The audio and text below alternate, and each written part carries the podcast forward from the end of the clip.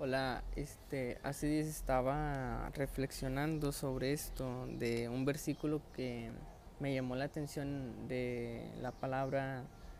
en Apocalipsis 19:10 y me quedé pensando sobre, y reflexionando sobre las palabras que vienen al último de este versículo. Yo las había escuchado de un predicador y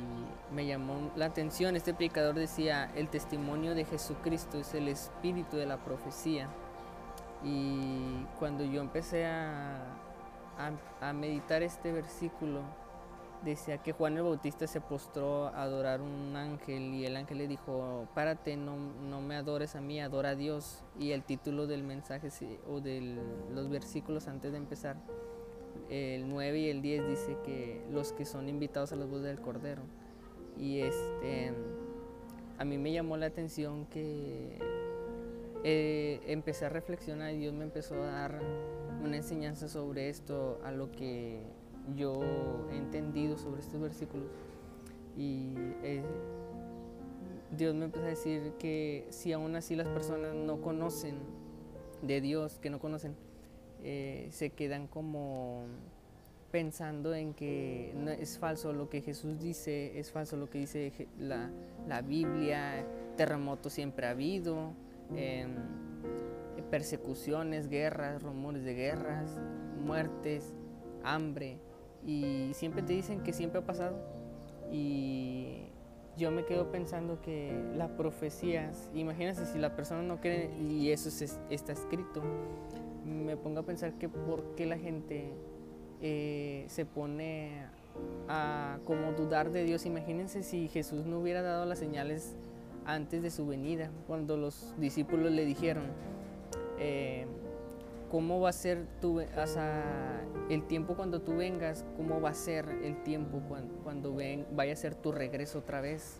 Eh, los tiempos del fin y cosas así que le preguntaban los discípulos y, las primeras palabras que salieron de su boca decía,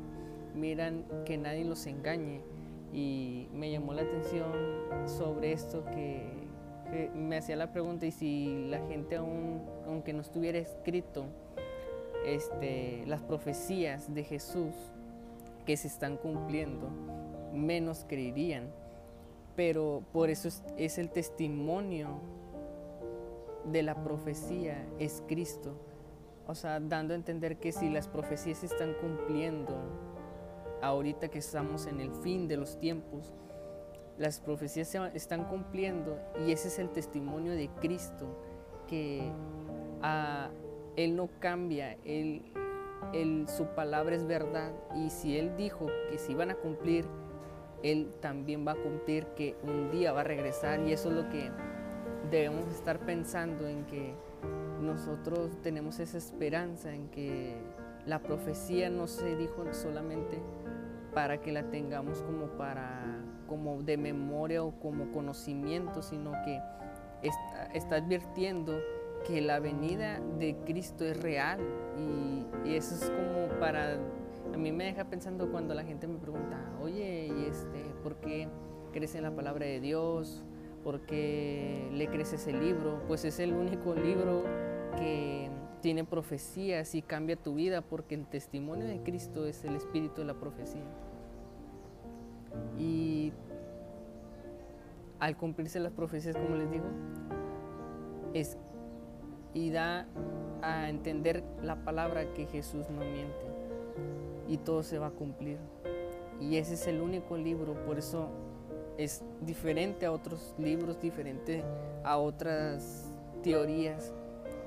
porque la palabra de Dios es verdad. Y un día Jesús va a venir y, se va a cumplir lo que Él dijo, porque Él lo va a cumplir.